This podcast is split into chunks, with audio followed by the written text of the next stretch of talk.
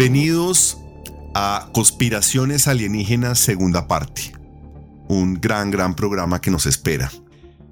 Existe aún una división supragubernamental que pueda estudiar el fenómeno ovni. ¿Pueden estas organizaciones tener un poder superior al presidente de los Estados Unidos? ¿Es posible que estas organizaciones tengan personas infiltradas en la sociedad? ¿Podría esta información del fenómeno ovni llegar a costar la vida a un presidente de una nación? ¿Quiénes son los misteriosos hombres de negro? ¿Existen fugas de información que ayuden a aclarar algunas de estas conspiraciones? Bueno, estos son partes de los interrogantes que nos van a servir para aclarar los temas que vamos a tratar hoy. Bienvenidos.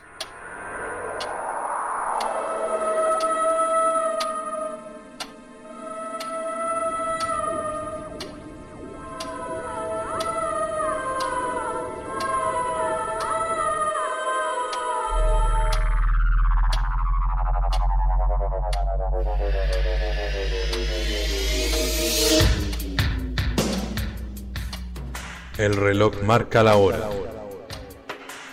Llega la hora del suspenso. Historias increíbles. La ciencia, la conspiración, el periodismo y la leyenda confluyen. Se abre la puerta de lo insospechado. Bienvenido al Club del Misterio.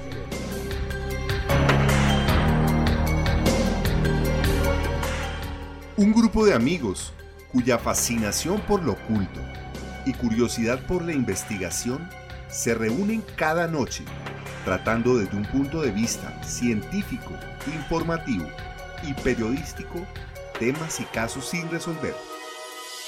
Bienvenidos al Club de Misterio.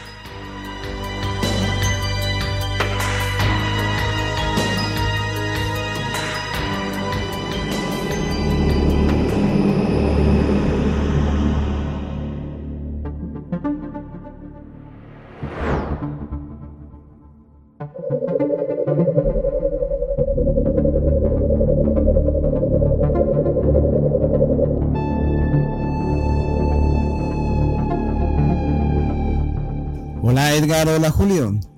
Qué gusto nuevamente estar con ustedes y por supuesto con nuestra amable audiencia. Los saludamos en cada uno de sus lugares, en el mundo y en los tiempos en que nos escuchan. Feliz, feliz de estar acá compartiendo temas fascinantes, apasionantes y uno de nuestro mejor deseo es poner en consideración todas las posibilidades. Podemos tomar partido y ese es un derecho que tenemos todos los seres humanos, pero también descubrir diferentes posibilidades, pensamientos y apasionarse no solo por escuchar, sino por profundizar. Andrés, muchas gracias y amigos, bienvenidos al Club del Misterio. Bienvenidos nuevamente a uno de nuestros fascinantes capítulos. Hoy les vamos a hablar en la segunda parte de la conspiración alienígena. Nos pueden escribir, desde luego nosotros vamos a estar felices de recibir sus comunicaciones en Gmail al clubdemisterio.gmail.com en Facebook nos pueden encontrar como Club del Misterio. En Twitter, arroba Misterio Club. En Instagram también Misterio Club. Y en YouTube nos pueden encontrar como The Mystery Club o arroba el Club de Misterio. No olviden en YouTube suscribirse a nuestro canal y darnos un like y activar la campana para obtener todas las notificaciones cuando publiquemos nuestros nuevos capítulos. De verdad, eh, la primera parte de este episodio fue fantástica y creo que le gustó mucho a nuestra audiencia. Y en esta segunda parte vamos a darle continuación a todos estos temas, no solamente de misterio, sino conspirativos. Y para ello tenemos tal vez uno de los más secretos misterios o conspiraciones sobre el cual seguramente muy pocos de nuestros oyentes estarán informados. Andrés nos va a contar sobre esta conspiración sorprendente. Este tema que queremos poner a consideración y que tengo el gusto de presentar es la conspiración entre el asesinato del presidente de los Estados Unidos, John F. Kennedy, y una organización como el Majestic 12, o sencillamente el tratamiento y el indagar información sobre contacto extraterrestre que pudiese existir. La historia es la siguiente, y aquí nos hemos apoyado de diferentes fuentes. Resulta, de acuerdo con estas fuentes, y aquí entre otros cito Diario El Mundo, en un artículo del 12 de junio del año 2011, junto con otras búsquedas, supuestamente el presidente John F. Kennedy estaba interesado en el tema alienígena, en el tema de los ovnis.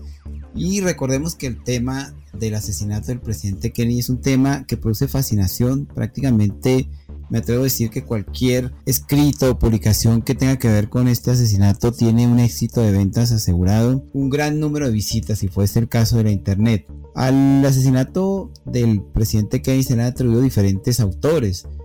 Ustedes saben, el primero conocido y comprobado es Lee Harvey Oswald, que fue pues, la persona que fue atrapada o arrestada ese mismo día del homicidio. Sin embargo, de ahí en adelante entran diferentes actores, se habla de la CIA, se habla de una conspiración de agentes de Fidel Castro, se habla de la mafia de Chicago, de los Illuminati, del FBI, entre otros. Pero aquí, interesante ponerlo sobre la mesa como otra propuesta, es el asunto del Majestic 12 y todo el tema alienígena. Hay un periodista, de hecho es un escritor, ufólogo, llamado William Lester, que dice haber encontrado hacia el año 2011 una carta misteriosa donde el presidente Kennedy le pide expresamente al director de la CIA, en ese tiempo, Jock Malone, y al director de la NASA, que es una agencia en ese momento recién creada, James Webb, el mismo del telescopio James Webb de ahora, que le envíen y hagan una indagación y les entreguen un reporte muy detallado sobre el fenómeno ovni. Y el presidente finalmente es el comandante de las fuerzas militares y el jefe de la nación americana, da una orden muy expresa para recibir un reporte detallado sobre todo esto. Estamos hablando del año 1963, en agosto. Recordemos que el presidente fue asesinado el 22 de noviembre, la mañana del 22 de noviembre de 1963, en la ciudad de Dallas. La carta que, esa una primera carta, que dice este periodista William Lester haber encontrado ha sido contrastada con una biblioteca, existe una fundación y una biblioteca de archivos de JFK una primera crítica que hay es que no se da cuenta de esa carta. Supuestamente esta organización tiene un registro de todas las comunicaciones que el presidente Kennedy hizo y donde él toma una copia en carbón de todas y cada una de sus comunicaciones. Sin embargo, esto puede ser refutado con cierta facilidad porque no necesariamente todos los documentos han sido copiados. Entonces allá, digamos, la teoría del señor William Lester, la actividad yo me atrevo a decir que se mantendría intacta o puede tener. Así las cosas, también de acuerdo con su planteamiento, una vez el director de la NASA, James Webb, recibe esa orden presidencial, él no toma nada de tiempo para comunicarle de inmediato al vicepresidente Lyndon Johnson, que fue quien luego sucedió a Kennedy después de la muerte, para comunicarle lo que estaba pasando e incluso se entrevistó, según William Lester, con el director de la CIA. Eso produjo que la CIA emitiera otro documento un documento ultra secreto donde se, se, avisaban y se alertaba que el presidente Kennedy estaba haciendo esas indagaciones. De hecho, el nombre código que tiene el presidente Kennedy en la CIA en ese momento es Lancer.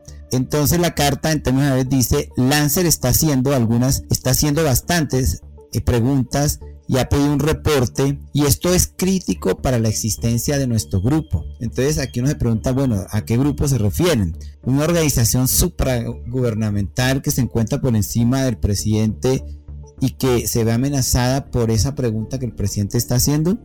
También existe algo interesante y es que Lyndon Johnson, de acuerdo con diferentes eh, voceros, no era no quería mucho al presidente Kennedy. Si bien Jackie Kennedy, e incluso ella había afirmado que posiblemente Lyndon Johnson estaba involucrado dentro de la conspiración para el asesinato de su esposo. La orden presidencial fue dada el 11 de noviembre de 1963. y el asesinato ocurrió el 22 de noviembre de 1963. Luego, allí pudiéramos pensar en una especie de, por lo menos cronológicamente, de cierta lógica si fuese el caso de que el presidente estaba metiéndose con, personas peligrosas e interesadas en no contar o en que no se revelara el asunto de los ovnis. ¿Cuál era el interés del presidente Kennedy en el fenómeno ovni? Se dice que podrían ser de dos tipos. Uno, al presidente Kennedy le preocupaba que tanto avistamiento de ovni pudiera ser malinterpretado por los soviéticos como una intrusión del espacio aéreo de este país. De hecho, años antes se había derribado un avión espía americano, los U-2 famosos, y eso canceló una cumbre entre Nikita Khrushchev y el presidente Eisenhower. Entonces los soviéticos estaban bastante sensibilizados y le preocupaba a Kennedy que un avistamiento ovni fuera interpretado por medios soviéticos como otra intromisión en el espacio aéreo. Y el segundo, sí, habían inquietudes por parte del presidente de saber más de lo que pueden ser los viajes espaciales. Recordemos que la NASA había sido recién fundada y el presidente Kennedy era uno de los mayores eh, patrocinadores de que Estados Unidos ganara la carrera espacial a los soviéticos. Y aquí quiero finalizar la historia contándoles que hay un asunto también conspirativo que ha relacionado y es el tema de Marilyn Monroe. Marilyn Monroe eh, recordemos, fue muy cercana al presidente. Las teorías conspirativas hablan de que tuvieron un romance, de que infortunadamente eso lo supo Jacqueline Kennedy. Y se especula que eventualmente la los que pudieran perpetrar el, asesinato del presidente supieran también que eventualmente el presidente Kennedy le hubiera revelado a Marilyn Monroe asuntos del tema ovni de lo que estaba investigando y ella, después de que hubo el rompimiento eh, sentimental, ella pudiera revelar el asunto. Recordemos que la, la, muerte de Marilyn Monroe también está llena de suspicacias, está llena de misterios. Supuestamente se suicidó ingiriendo una gran dosis de barbitúricos y fue encontrada muerta el 4 de agosto del año 62. Y hay un documento de la CIA del 3 de agosto, el día anterior a la muerte de Marilyn Monroe, donde se habla de la posibilidad de, eh, de, que el presidente hubiera dado material clasificado, hubiera compartido material clasificado con Marilyn Monroe. Marilyn Monroe murió un 4 de agosto y ella había anunciado unos días antes que iba a dar una rueda de prensa para promocionar su película, su última película, que fue Something's Got to Give, o en español, alguien tiene que ceder, pero a supuestamente la preocupación de todas estas personas que pueden estar interesadas en no revelar el fenómeno ovni es que ya eventualmente pudiera haber tenido acceso a documentos dados por el presidente Kennedy y que fuera también a revelar, es decir, ahí hubiese una fuga de información por ahí también y eso pudiera estar conectado con su asesinato. Luego aquí quiero plantear estos dos asuntos, fundamentalmente como el caso de JFK y una organización supragubernamental que ha sido legendaria es el caso del Majestic 12. Muchas gracias amigos. Andrés, de verdad nos dejas perplejos porque creo que yo la verdad no había escuchado, por lo menos en medios de comunicación, esa conspiración no muy divulgada, pero creo que tiene muchos matices que pueden ser reales.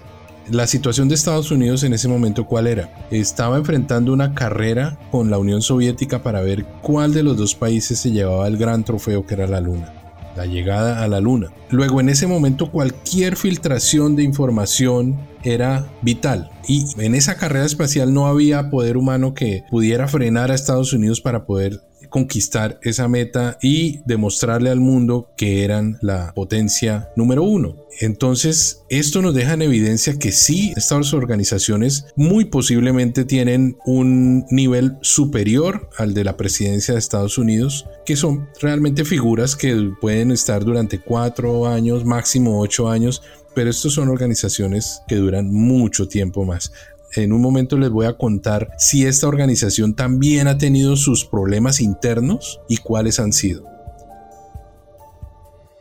Definitivamente de acuerdo con Julio. Aquí poco a poco va viendo uno que en el contexto de muchas cosas que ocurren hay un poder supragubernamental que está por encima del presidente, inclusive seguramente que por encima del Congreso, son personas que tienen informaciones clasificadas y son grupos que se han mantenido en el tiempo haciendo investigación y manejando todos estos secretos que en un momento dado simplemente se veían como avistamientos y que no es así porque ve uno que definitivamente le costaron la vida hasta un presidente.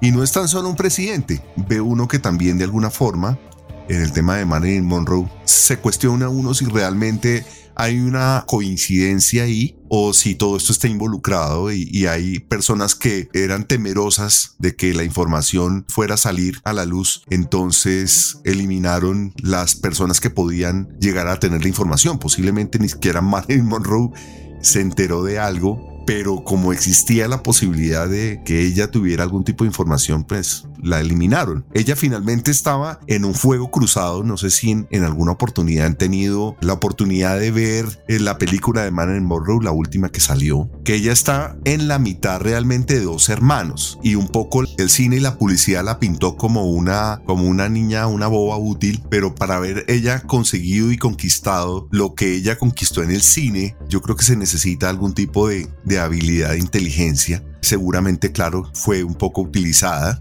pero ya mirándolo en el tema real, ella estuvo en la mitad de dos hermanos muy poderosos y posiblemente el estar en, en la mitad de ellos dos también le costó la vida. Entonces ahí hay una cantidad de, de conclusiones que uno puede sacar que también en todo caso dejan una cantidad de dudas, ¿no? De acuerdo. Sí, este tipo de hechos en los cuales esta persona, si bien no pertenecía al mundo de los poderosos, pudiera estar en la mitad, yo lo veo muy viable que al final hubiera sido una víctima de ese, esa pugna entre dos hermanos que a su vez eran también amenazados o acechados por eh, instituciones o por organizaciones aún más poderosas.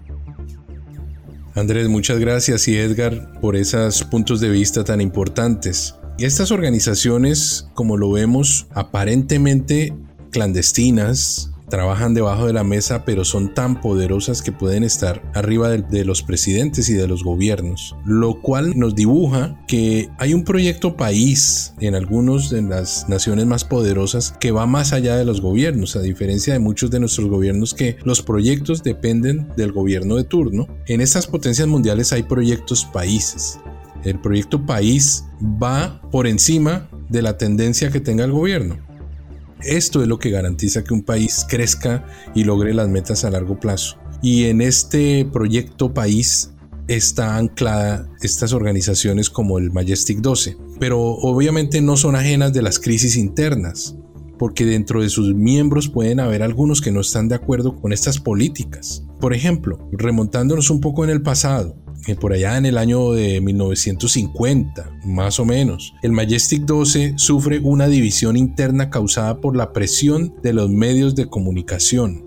Luego los medios de comunicación lograron enterarse y comenzaron a presionar desde esa época, anteriormente a lo que nos acaban de contar de, de John F. Kennedy, y el director del proyecto, Forrestal, cree que hay que revelar poco a poco la información al público pero entonces hay otra parte del grupo que dice, no, no estoy de acuerdo con soltar ni un ápice de información y esta fracción más conservadora cree que esta información debe mantenerse secreta.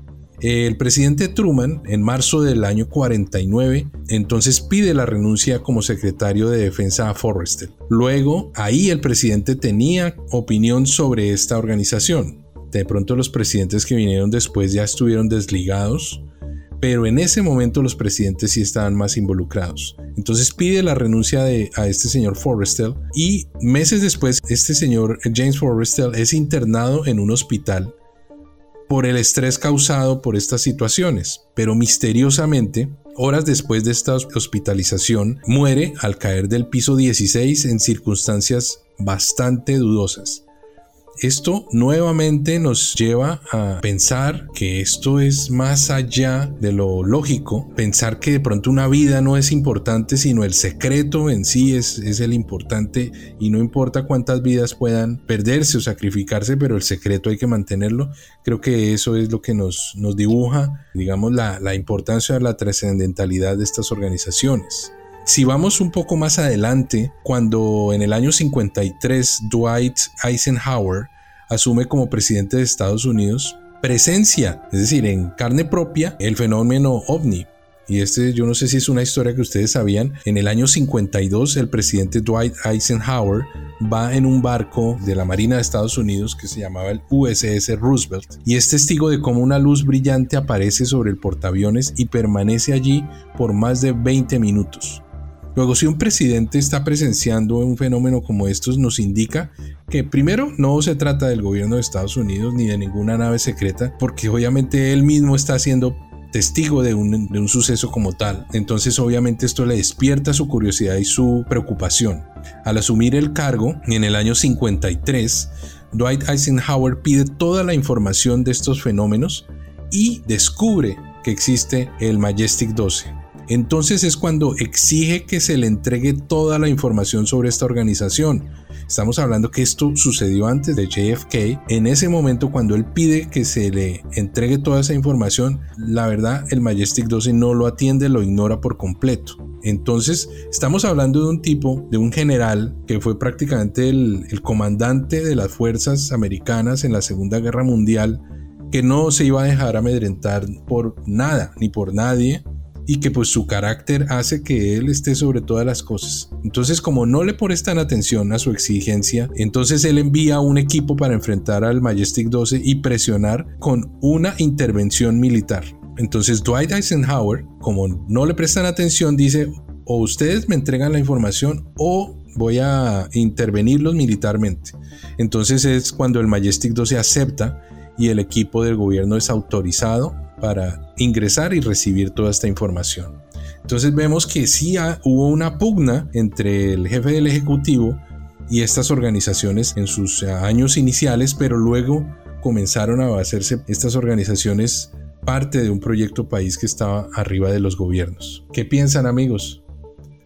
Totalmente de acuerdo. Yo sí creo que por alguna razón, de pronto me atrevo ya a decir de asuntos patrióticos o asuntos que no están a la vista, algunas personas, y eso hace muy interesante la posibilidad que existen organizaciones secretas dentro de los países que pueden tener un alcance nacional o incluso un alcance eh, que va más allá de las fronteras de cada país, que mundial, me atrevo a decir, donde por alguna razón han tomado para sí la posibilidad de decidir sobre destinos de naciones eh, y este proyecto país o estos proyectos que trascienden el tiempo tienen efectos sobre las naciones. En este caso estamos hablando del fenómeno ovni, que tiene por supuesto implicaciones tecnológicas, militares, económicas, sociales, entre otros.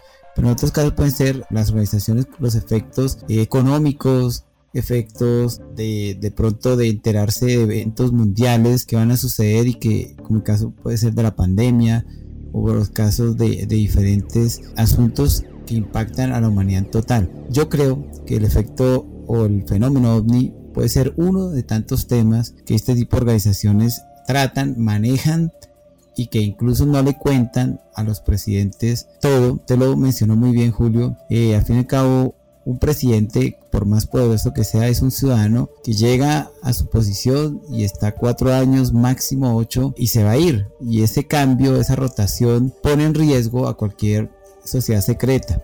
Luego seguramente desde hace mucho tiempo, y estamos hablando perfectamente de siglos, ya estas organizaciones tienen mecanismos para evitar que se filtren informaciones y si llegara a pasar o estuviera en riesgo de que pase, tomen medidas drásticas como puede ser perfectamente asesinar a un presidente o a quien se interponga.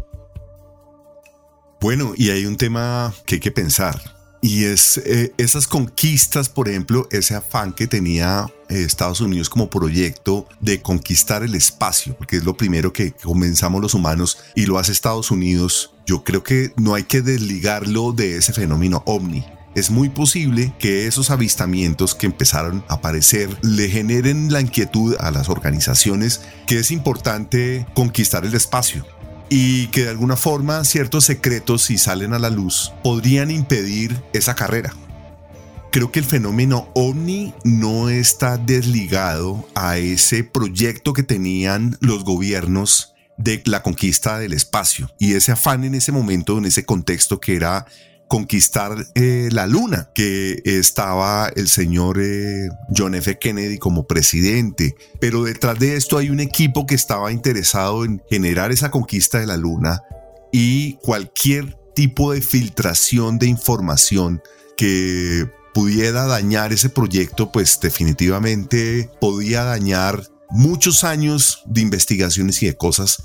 Detrás de eso también hay un equipo que protege esa información y yo creo que este fue el caso.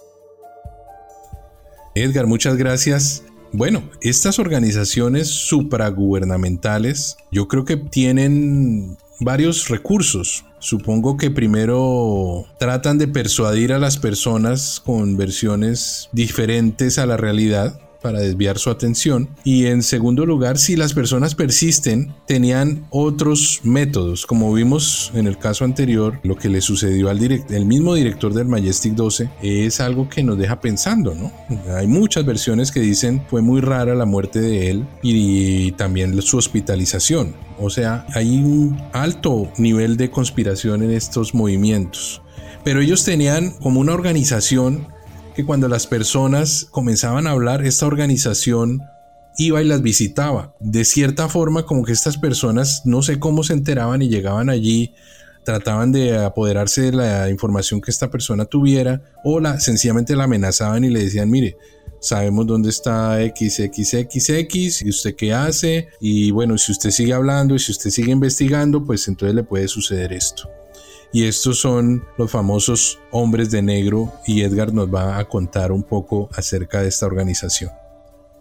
Sí, claro, los hombres de negro es uno de los apasionantes eh, temas que vamos a hablar el día de hoy y que nos va a ayudar a aclarar un poco más o a ponerle un ingrediente adicional a todo esto. Los hombres de negro es el nombre de una saga de películas muy popular pero no son quienes creen que aquellos personajes de la cinta, agentes que simulan ser parte del gobierno con la misión de evitar que se descubra la presencia alienígena, existen en la vida real. Los hombres de negro aparecen para acallar a quienes presencian una aparición alienígena y si bien parecen personas, tienen ciertas características que aparecieran como de una forma diferente. ¿Existen realmente estos personajes? Hoy le vamos a contar de varias teorías que implicarían qué son los hombres de negro. ¿Por qué se supone que se visten así? ¿Están entre nosotros? ¿O incluso podrían tratarse de extraterrestres disfrazados? Son personas que afirman haber tenido un encuentro con los hombres de negro, los que describen como seres vestidos de negro, con una voz robótica, tono de piel muy pálido y con la boca pintada totalmente de negro o de rojo ya que en realidad no tendrían labios y lo que haría y lo hacen para disimular. No importa si es invierno o verano, ya que los hombres de negro jamás modifican su uniforme y quienes supuestamente los vieron indican que no serían humanos, sino extraterrestres o incluso cyborgs. Quienes tuvieron encuentros con estos hombres de negro describen habilidades paranormales en estos seres, como por ejemplo la telepatía, un hombre de 25 años que fue visitado por uno de estos seres, tras tener un encuentro con un alien, describe una conversación en donde no se usaron palabras. Según un testigo que llamaremos Tomás, que no quiere que su nombre real se conozca, un hombre de negro apareció en su dormitorio y se comunicó con él mediante comunicación telepática o lectura de pensamientos, y además le hizo saber que era un alguien y que ellos carecen de lenguaje verbal.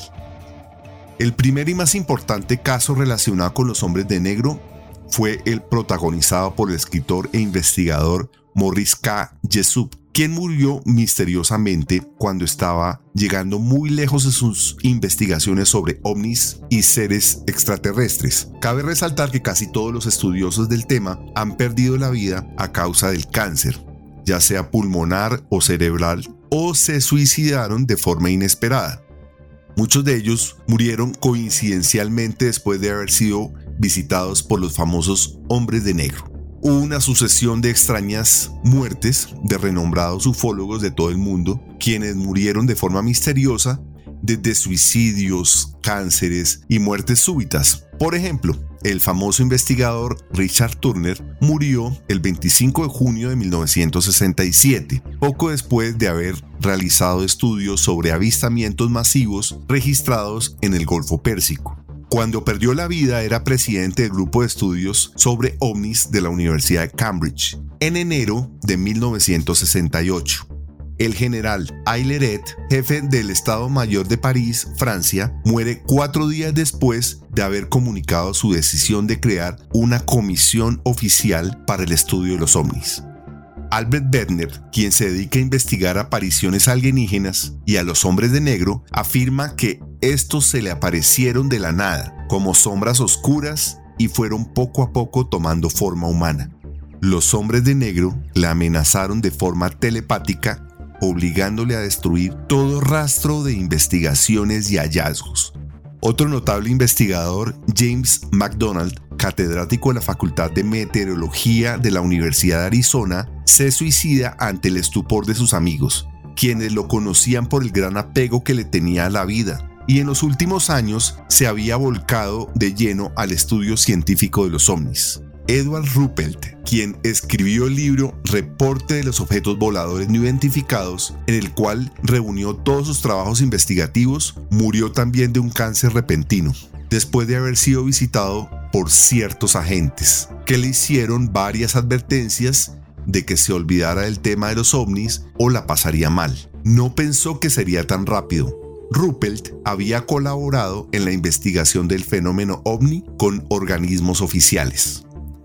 También está el caso del piloto mexicano Carlos Antonio Montiel, que tuvo una impactante experiencia con tres ovnis en pleno vuelo en 1995 con su avión monomotor y cuando contó esto a la torre de control y a la prensa, fue invitado por un canal de televisión a relatar su experiencia. No pudo hacerlo porque cuando iba para el canal fue interceptado por dos autos negros del cual descendieron cuatro sujetos altos y vestidos con traje negro que lo amenazaron y le dijeron que no hablara del tema porque estaba en peligro su vida y la de su familia. No obstante fue convencido por el periodista que lo invitó y finalmente habló. Aparentemente no pasó nada, por lo menos no se supo, pero también estuvieron involucrados los señores de negro.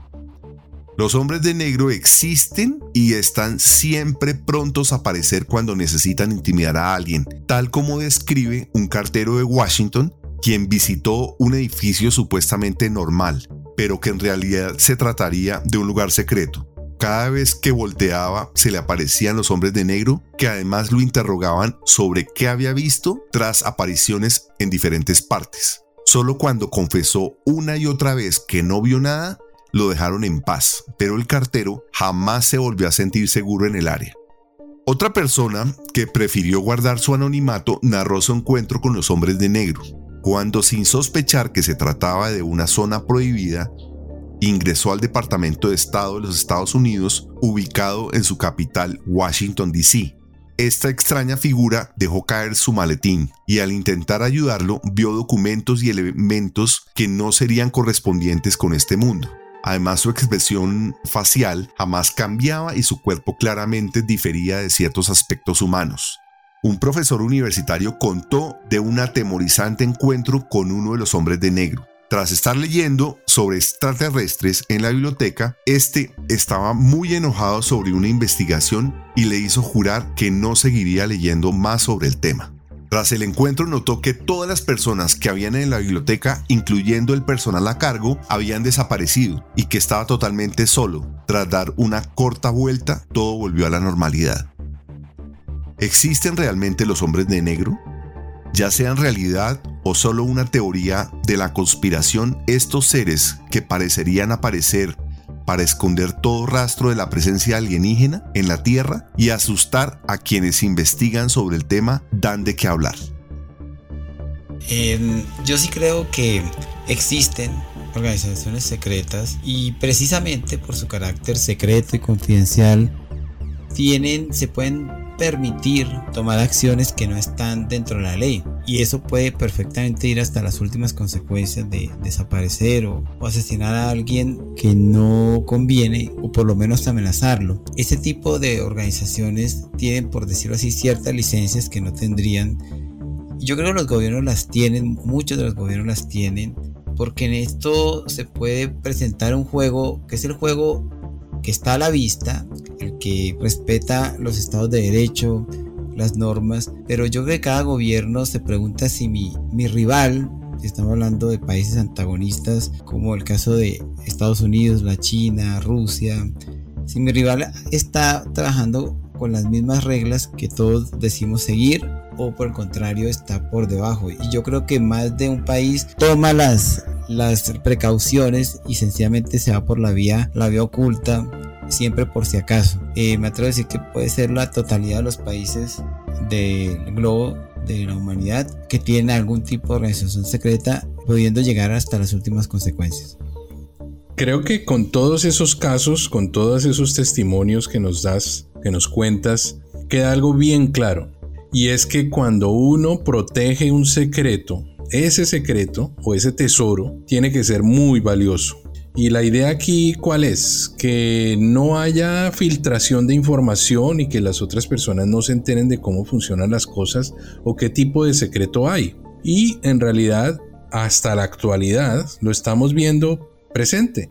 Esto viene de muchos años atrás, pero todavía, y más ahora, pues cuando existe, digamos, en cierta forma una carrera con China, estos secretos cobran más valor. Y lo que sí nos deja claro, pues es obviamente que estas entidades o estas organizaciones recurren hasta el último, la última instancia para preservar estos secretos. Entonces, bueno, nuestro programa lo que intenta es proponer, poner las cosas sobre la mesa, contar una serie de historias y ya nuestros oyentes son los que deciden qué es verdad, qué es realidad y qué cosas no. Pero nuestro deber pues es contar lo que hemos investigado y, y dentro de esta charla de amigos pues de pronto dar a conocer algunas cosas, algunas revelaciones que nos parecen importantes. Yo creo que estas filtraciones de información, y ahora Andrés nos va a contar de una historia increíble acerca de filtración de información, es lo que ellos pretenden que no suceda. Ahora, les dejo este interrogante abierto. ¿No creen ustedes que la saga de las tres películas de Men in Black, de Hombres de Negro, que todavía pues tú las puedes conseguir en, en diferentes plataformas, están mostrando mucho más sobre estas organizaciones que todas estas investigaciones que otras personas han hecho? Yo creo que el simple hecho de la historia que nos contabas del señor que entró a un edificio, y le pareció extraño el edificio y de repente lo sacaron de ahí y aparecieron unos hombres siguiéndole, preguntándole, oiga, ¿qué fue lo que vio? Es muy similar a la primera parte de la película cuando él entra a un edificio y es un edificio normal, pero de repente es toda una infraestructura subterránea debajo de ese edificio que maneja la organización. Entonces, eh, sí deben haber cosas así. Lo importante en este momento es únicamente apoyarnos en, también en estas películas y darnos cuenta que no solamente son ciencia ficción, también pueden tener muchos mm, detalles que son reales. Sí, de acuerdo. Por eso el llamado a permanecer alertas, el llamado a tener un buen equilibrio entre un escepticismo adecuado, pero también estar eh, pendiente de los signos. Solo Dios sabe a cuál de nosotros, ciudadanos de este mundo, podríamos tener contacto accidental o ya más sistematizado con algún misterio de estos y, vale la pena estar abiertos a todas las opciones. Eh, yo a título personal creo que los extremos no son buenos y me considero en apertura a considerar diferentes posibilidades y diferentes formas de, de entender fenómenos que suenan bastante y yo creo que si suenan tanto algo de verdad pueden tener.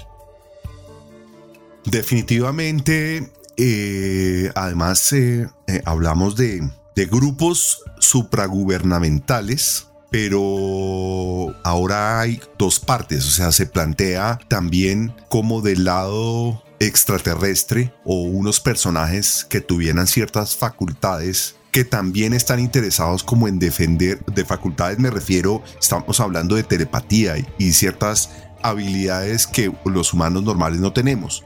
Entonces es como si existieran dos bandos que trabajan para un solo objetivo y que ayudan, digamos, a mantener esa información protegida. Que además eso es otro ingrediente adicional que le pone a todo este tema del misterio, pero que además el cine no lo está contando y lo, lo hace ver como una cosa coloquial, pero está ahí.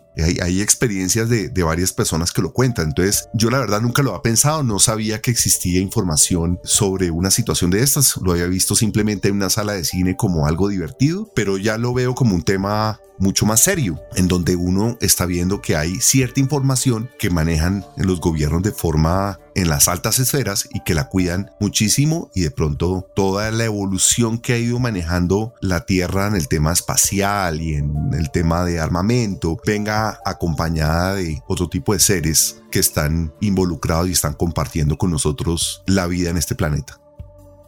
Muchas gracias amigos. Bueno, ahora tengo el gusto de presentarles un tema definitivamente por supuesto relacionado con lo que venimos tratando y es el caso se ha denominado del extraño paquete. Digamos la eh, literatura o la audiencia que se consigue en internet o que ha estado allí lo llama el extraño paquete. Es una historia muy interesante de hecho perfectamente puede ser el, el tema de una película. Nos remontamos al año 1984 hacia diciembre, un productor estadounidense del área de Hollywood, el señor Jaime Shandera, y también muy interesado en ovnis. Y yo creo que eso puede explicar por qué él recibió por correo un paquete donde solo había un rollo de película en blanco y negro de 35 milímetros aún sin revelar. Entonces aquí ya se vuelve eh, los elementos fascinantes, como digo, para una película este paquete realmente no venía firmado, era totalmente inédito. Lo único que tenía como en sus marcas, sus indicaciones en el paquete es que el remitente se encontraba en Nuevo México. Nuevo México, por lo que hemos tratado anteriormente, es el estado donde ocurrió el, incidente Roswell. Luego ya eh, tiene cierta, por decirlo, así, por decirlo así, alineación. Por supuesto, recibir una, una película sin revelar es, es una llamada o una invitación a revelarlo. El asunto se vuelve intrigante. Y efectivamente cuando se reveló el rollo del paquete, eh, se observó que tenían unos negativos de lo que aparentemente era un informe. Era un informe fechado el 18 de noviembre del año 52 e iba dirigido al presidente recién electo Dwight Eisenhower, presidente que reemplazó a Harry Truman. Allí en este primer, en la primera página del informe había una advertencia eh, hablando de que era un documento altamente secreto y solamente para lectura. Digamos, yo creo que trayéndolo a nuestra vida moderna es cuando, cuando un documento solamente trae la posibilidad de ser leído, pero no puede ser modificado o reenviado. Aquí este documento está descrito porque traía efectivamente información clasificada y altamente esencial para la seguridad nacional de los Estados Unidos. A continuación, en la segunda página, se mostraba una lista de 12 influyentes científicos, jefes militares y consejeros de información de los Estados Unidos y con sus títulos, con sus posiciones y el documento transcurría o iba hasta la tercera página y ahí empezaba a tener algo de dificultades en su lectura, en sus imágenes, pero se podía notar, llega el momento donde siguiendo por este documento, que el documento se puede conseguir en la web, hablaba específicamente de un platillo volador que fue accidentado y donde se encontraron unos cuerpos sin vida cerca de la ciudad Roswell Nuevo México en el año 1947 en el mes de julio. Entonces como verán nos va llevando a eso de que les mencionaba al principio. La última parte del documento era un memorando al presidente Harry Truman que lo dirigía el secretario de Defensa James Forrestal con fecha del 24 de septiembre de 1947. En este documento, supuestamente, el presidente Truman daba instrucciones al secretario Forrestal para que pusiese en marcha la operación Majestic 2. Luego aquí podemos decir que este es el documento donde se formaliza la aparición y la creación del grupo Majestic 2. El memorando me parece de gran valor porque es una prueba, eh, si fuese a ser auténtico, de que Majestic 2 existe o existió y que fue una orden expresa de un presidente. Pero al mismo tiempo, si se combina el memorando de 1952 con la historia de 1947, donde se menciona la caída de una nave en forma de disco, y donde se habla de que existen entidades biológicas extraterrestres que en inglés se llaman EVES, Extraterrestrial Biological Entities, el asunto cobra bastante interés. En la última página tiene que ver con un memorando que el presidente Harry Truman dirige al secretario de Defensa en septiembre de 1947 después de que ocurrió el evento Roswell. Luego, así las cosas, es una manera de oficializar la existencia del Majestic 12. En 1952, por ejemplo, el presidente Dwight Eisenhower es notificado de manera oficial que existe este grupo que contiene a 12 miembros muy élite, muy especiales y también de que efectivamente el gobierno oculta, oculta información.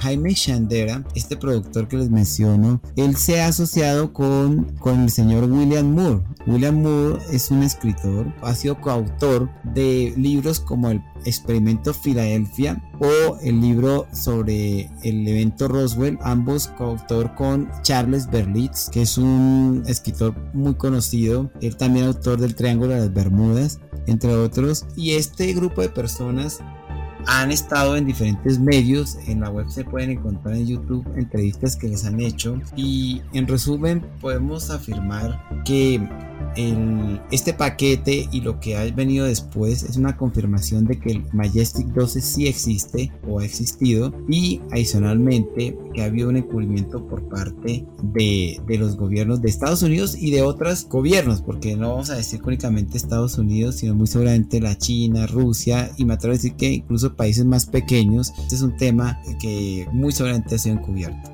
Y quiero finalizar mis amigos diciendo que el asunto no ha parado allí. 10 años después del el evento, o sea, hacia 1994, Bill Moore recibió una comunicación similar a la que recibió eh, Jaime Chandera, donde más bien por códigos y por una especie de juegos de descifrar acertijos y rompecabezas, ellos llegaron a que tenían que ir a los archivos nacionales de los Estados Unidos y buscar unos ficheros que recién fueron clasificados en ese momento. Y cuando llegaron allí, tanto Moore como Shandera encontraron un memorando que confirmaba la existencia del Majestic 12, escrito por Robert Cutler, asesor especial de Eisenhower. También un señor Friedman ha estado recibiendo paquetes secretos donde de nuevo hay confirmación del Majestic 12 y también referencia a Roswell. Luego, yo aquí veo un patrón muy interesante y es que periodistas o gentes eh, con relación con los medios, pero que son personas de reconocida creencia en, lo, en el fenómeno ovni, reciban paquete secreto nos puede indicar eventualmente que hay personas que han estado en estas agencias y que luego se han retirado o las han retirado y no les ha pasado nada, digamos, viven para contarlo y después de cierto tiempo, por alguna razón, revelan, ya sea porque quieren que el mundo conozca la verdad, o porque algunos de ellos han estado en su lecho de muerte, entonces no han querido irse sin haber revelado pero yo sí creo que, es muy difícil, incluso para estas agencias también organizadas, mantener secreto total. Y algún día quizá podamos tener acceso a toda la verdad. Muchas gracias. Gracias Andrés y pues creo que con esto nos queda claro que sí hay filtración de información y información importante. Yo creo que para nuestro próximo capítulo de conspiración alienígena, ¿qué les parece si analizamos ese documento y les contamos a los oyentes en qué consiste, qué información estaba ahí en ese documento y tratamos de traducirla, o sea, de darle como una aplicación al contexto que estamos viviendo. Tengo entendido que ahí había información sobre razas alienígenas, sobre naves espaciales, sobre métodos de recopilación de artefactos espaciales. Sería muy interesante, si les parece, para un tercer capítulo poder ahondar y profundizar este tema. Sí, de acuerdo. Me parece excelente su propuesta. Venimos como haciendo un análisis casi como cronológico de una serie de ingredientes que van apareciendo ahí poco a poco. Así que añadirle otro más parece una excelente propuesta. Ok, entonces queridos amigos, Bueno, vamos llegando al final de nuestro capítulo. Queremos agradecerles el tiempo que han dedicado para escucharnos y esperamos que haya sido de su agrado toda esta información. Es producto pues de nuestra curiosidad y de nuestras, nuestra afición, porque para nosotros es una afición tratar estos temas, no solamente de ovnis ni extraterrestres, sino también de otros temas interesantes que van a ir llegando a esta primera temporada del Club del Misterio. Ustedes nos pueden escribir a clubdemisterio.gmail.com contándonos sus anécdotas, sus historias, sus sugerencias, si de pronto han sido testigos o han presenciado alguno de estos fenómenos o han tenido alguna experiencia personal. En Facebook nos pueden eh, suscribirse a nuestro canal, Club del Misterio, en Twitter y en Instagram, arroba Misterio Club, y en YouTube, The Mystery Club o arroba el Club del Misterio. Ahí pueden ver estos mismos capítulos adornados también de unas imágenes y animaciones en las cuales hacen más fácil su comprensión. De pronto vamos a mostrar también allí todas las fotografías que muchas veces nosotros describimos en estos relatos y algunos videos que son importantes que los tengan y nos pueden dar campana para en ese momento suscribirse a nuestro canal y obtener todas las notificaciones cada vez que nosotros publicamos alguno de, estos videos. Ya tenemos bastantes visualizaciones y los invitamos nuevamente a escribirnos y a entrar en contacto con nosotros y quizás contarnos sus historias. Bueno, hasta una próxima oportunidad. No olviden lo que dice Julio. Activar la campanita, en algunos casos hacerse nuestros seguidores y enviarnos mensajes. Muchas gracias y hasta una próxima. Bueno amigos, muchas gracias por su amable audiencia. Yo quiero dejar aquí una reflexión final. Definitivamente hay algo de verdad, o hay bastante verdad en todo esto. Si suena tanto, algo debe haber. Yo creo que podemos, precisamente a que nos apasionan estos temas, seguir profundizando y les pido el favor, si ustedes quieren hacer lo que quien haya tenido acceso a algún tipo de misterio o el que quieran finalmente poder eh, revelar a través de un canal y no necesariamente los canales institucionales porque ustedes saben con todo esto de la conspiración y de, de querer no dejar que la verdad salga a la luz nos lo puedan compartir podamos hacer un canal para ello. Así que les agradecemos mucho también todos los comentarios que recibimos y hasta una próxima oportunidad mis amigos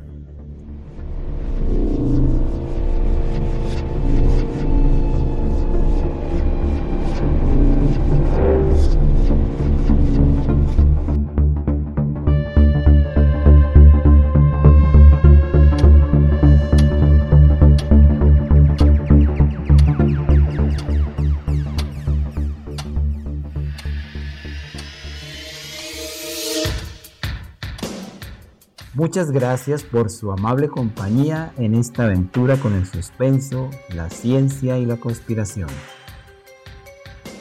Nos esperan muchas más historias sin resolver. No dejen de seguirnos en nuestras redes sociales. Los esperamos en la próxima cita del Club del Misterio.